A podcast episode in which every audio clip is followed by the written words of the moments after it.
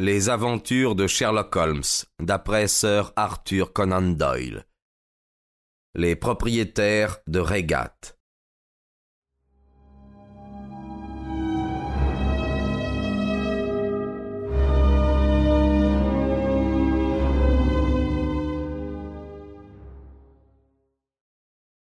Ce bout de papier a été trouvé entre le pouce et l'index de la victime. Il semble que ce soit le fragment angulaire d'une feuille plus grande. Vous remarquerez que l'heure qui y est indiquée est exactement l'heure à laquelle le pauvre diable est mort. Vous voyez que son meurtrier a pu lui arracher le reste du billet, à moins que William n'ait arraché ce fragment à son assassin. À lire ces quatre bouts de ligne, on dirait qu'il y a eu rendez-vous à onze heures trois quarts. Apprendrez beaucoup utile. Holmes s'empara du papier. En supposant qu'il s'agisse d'un rendez-vous, poursuivit l'inspecteur, on peut admettre que ce William Kirwan, en dépit de sa réputation d'honnêteté, ait été de mèche avec le voleur. Il a pu le rencontrer là, où il a pu l'aider à forcer la porte, et ensuite ils ont bien pu se quereller. Ce papier présente un intérêt extraordinaire, murmura Holmes en l'examinant avec une intense concentration d'esprit. Nous nous trouvons dans des eaux beaucoup plus profondes que je ne l'aurais cru. Il se plongea la tête dans les mains, tandis que l'inspecteur souriait complaisamment devant l'effet que produisait son affaire sur le célèbre spécialiste de Londres. Votre dernière remarque, dit bientôt Holmes, relative à la possibilité d'une entente entre le cambrioleur et le cocher, et concluant que nous ayons là un billet de rendez-vous entre eux est ingénieuse. Je ne dis pas que l'hypothèse soit improbable, mais ce papier nous ouvre. À nouveau, il enfouit son visage entre ses mains, et il demeura quelques minutes enfermé dans ses pensées. Quand il releva la tête, je fus surpris de voir ses joues aussi colorées, ses yeux aussi brillants qu'avant sa maladie. Il sauta sur ses pieds avec toute sa vieille énergie. Je vous dirai quoi? reprit-il. J'aimerais examiner tranquillement les détails de l'affaire. Il y a quelque chose qui me fascine. Si vous m'y autorisez, colonel, je vais vous laisser avec mon ami Watson, et je vais faire un tour avec l'inspecteur pour vérifier quelques-unes de mes petites idées fantaisistes. Je serai de retour dans une demi-heure. Une heure et demie s'écoula avant que l'inspecteur ne revint. Il était seul. Monsieur Holmes est en train de faire les cent pas dans le champ, expliqua-t-il. Il désire que tous les quatre nous nous rendions ensemble à la maison. Chez monsieur Cunningham? Oui, monsieur. Mais pourquoi faire? L'inspecteur haussa les épaules. Je l'ignore totalement, monsieur. Entre nous, je crois que monsieur Holmes n'est pas tout à fait rétabli de sa maladie. Il s'est conduit d'une façon euh, bizarre. Il est très excité. Je ne crois pas que vous ayez besoin de vous inquiéter, dis-je. D'habitude, il y a toujours de la méthode dans sa folie. Certains pourraient dire qu'il y a de la folie dans sa méthode, marmonna l'inspecteur. Mais il est tout feu tout flamme pour partir, colonel. Si vous êtes prêt, nous ferions mieux d'y aller. Nous retrouvâmes Holmes dehors. Il arpentait le champ. Il avait le menton enfoncé dans sa poitrine, les mains enfouies dans les poches de son pantalon. L'affaire prend de l'intérêt, dit-il. Watson, votre promenade à la campagne sera une réussite remarquable. J'ai passé une matinée charmante. Vous vous êtes déjà rendu sur les lieux du crime demanda le colonel. Oui, oui, oui. L'inspecteur et moi avons effectué une petite reconnaissance. Couronné de succès Ma foi, nous avons vu différentes choses très intéressantes. Tout en marchant, je vous dirai ce que nous avons fait. D'abord, nous avons vu le cadavre de ce malheureux. Il est certainement mort d'une balle de revolver, comme on vous l'a dit. Vous en doutiez? Oh, il est toujours préférable de tout vérifier. Notre examen n'a pas été inutile. Nous avons eu ensuite une petite conversation avec M. Cunningham et son fils, qui nous ont montré l'endroit exact où le meurtrier était passé dans sa fuite à travers la haie. Ça a été passionnant. Ben, naturellement. Puis nous avons vu la mère du pauvre diable. Elle n'a pu nous donner aucun renseignement tant elle est vieille et faible. Et le résultat de vos investigations est que... Euh, une conviction. Ce crime n'est pas banal. Peut-être la visite que nous allons faire apportera-t-elle un élément qui la rendra moins obscure. Je crois que nous sommes bien d'accord, inspecteur, sur l'importance extrême à attacher au fragment de papier trouvé dans la main de la victime et sur lequel était écrite l'heure précise de sa mort. Il devrait nous donner une indication, monsieur Holmes. Il nous donne une indication. La personne qui a écrit ce billet est celle qui a tiré William de son lit à cette heure-là.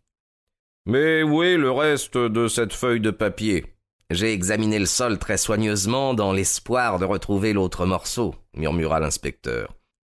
Le papier a été arraché de la main du mort. Pourquoi quelqu'un tenait-il tant à l'avoir? Parce que le papier l'incriminait.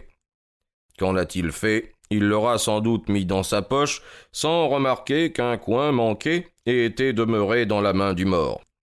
Si nous pouvions récupérer le reste de ce feuillet, nous avancerions à grands pas vers la solution du problème.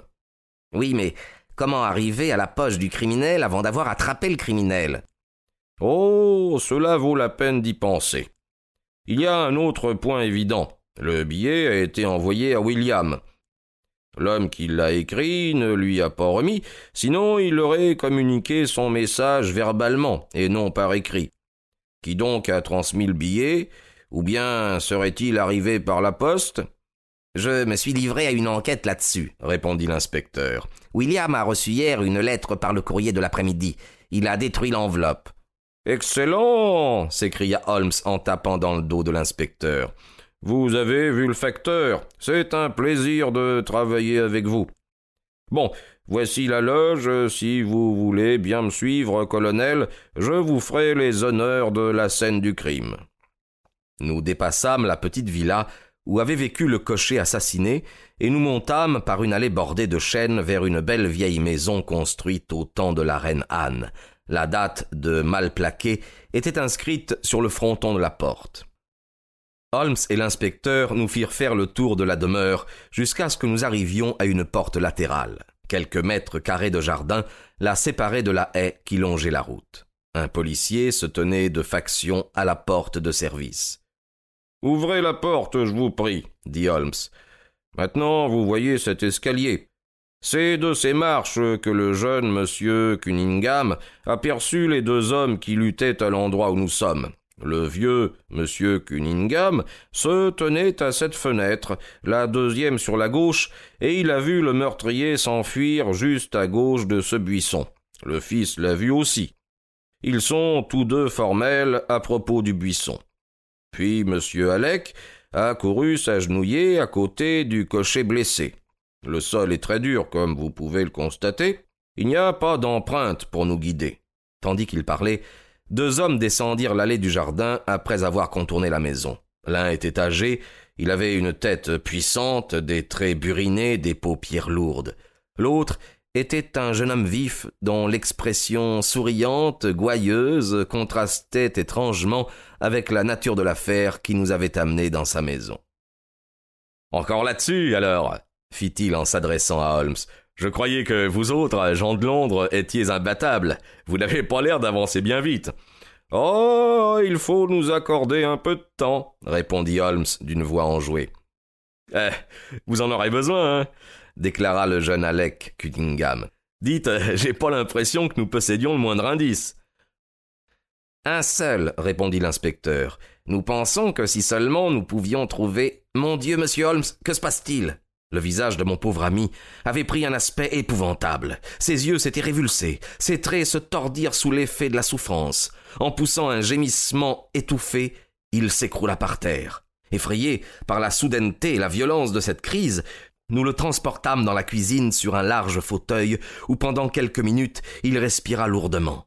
Finalement, après s'être excusé de sa faiblesse, il se remit debout. Watson vous dira que je relève d'une maladie pénible, expliqua-t-il. Je suis encore sujet à ces soudaines crises nerveuses. Voulez-vous que je vous fasse reconduire dans mon cabriolet proposa le vieux Cunningham. Eh bien, puisque je suis ici, il y a un point à propos duquel je voudrais être fixé absolument. Nous pouvons le vérifier très facilement. De quoi s'agit-il? Voilà.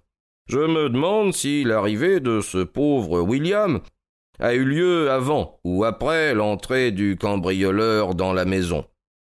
Vous semblez tenir pour certain que, bien que la porte eût été forcée, le voleur n'a jamais pénétré à l'intérieur. Cela me paraît évident, répondit gravement M. Cunningham. Voyons, mon fils Alec n'était pas encore au lit. Il aurait certainement entendu du bruit. Où était-il assis? Dans mon cabinet de toilette, en train de fumer. Quelle fenêtre? La dernière à gauche, à côté de celle de mon père. Vos lampes chez vous et chez votre père étaient allumées? Oh, euh, sans aucun doute.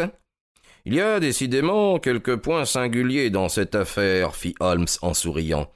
N'est-il pas extraordinaire qu'un cambrioleur, et un cambrioleur non dépourvu d'expérience, entre de force dans une maison, alors que deux lumières lui indiquent que deux membres de la famille sont encore debout? Ah ben, il devait avoir un fameux sang-froid. N'est-ce pas? Si l'affaire était pas bizarre, nous nous serions abstenus de faire appel à vous, dit M. Alec. Mais pour en revenir à votre idée euh, que le cambrioleur a dévalisé la maison avant d'être surpris par William, euh, je la trouve absurde. N'aurions-nous pas trouvé euh, les lieux en désordre et remarqué qu'il manquait divers objets? Cela dépend de la nature de ces objets, répondit Holmes. Rappelons-nous que nous avons affaire à un cambrioleur d'un type un peu spécial et qui semble travailler d'une manière particulière. Considérez par exemple l'étrange assortiment qu'il a emporté de la maison d'Acton. Qu'est-ce qu'il y avait? Une pelote de ficelle, un pèse-lettres et je ne sais quoi. Nous nous en remettons entièrement à vous, monsieur Holmes, dit le vieux Cunningham. Tout ce que vous suggérez, vous l'inspecteur, sera certainement fait.